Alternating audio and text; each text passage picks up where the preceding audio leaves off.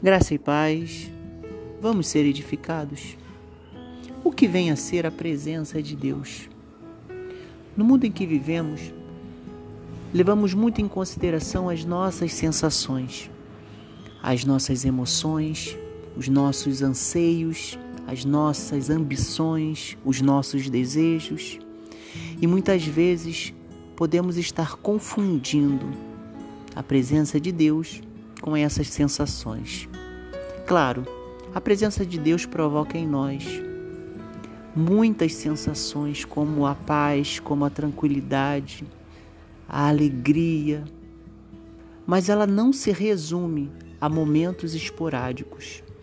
Por isso o apóstolo Paulo, em Gálatas capítulo 2, versículo 20, ele diz: Já estou crucificado com Cristo, e vivo não mais eu, mas Cristo vive em mim. E a vida que agora vivo na carne, vivo pela fé no Filho de Deus que me amou e se entregou.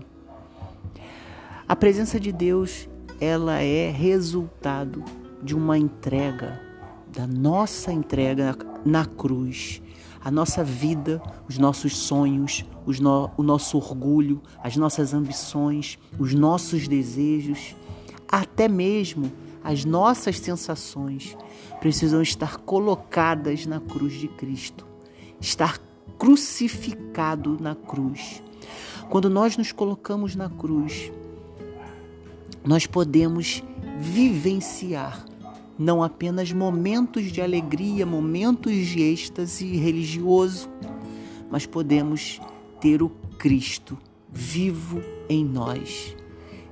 Não somos mais nós quem vivemos em nossos corpos, mas quando crucificamos todo o nosso ser, quando nos entregamos como oferta a Deus na cruz, é o Filho dele que passa a viver em nós.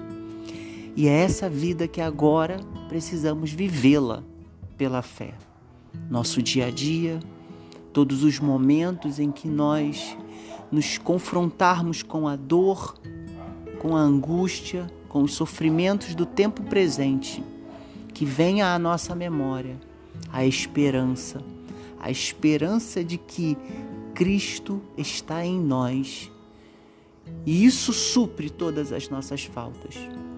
E não apenas nessa condição de curar as nossas enfermidades, seja da alma, seja do corpo, mas principalmente de sermos pequenos cristos para este tempo, de sermos a representação, a, a, a manifestação da presença de Deus a quem está ao nosso redor.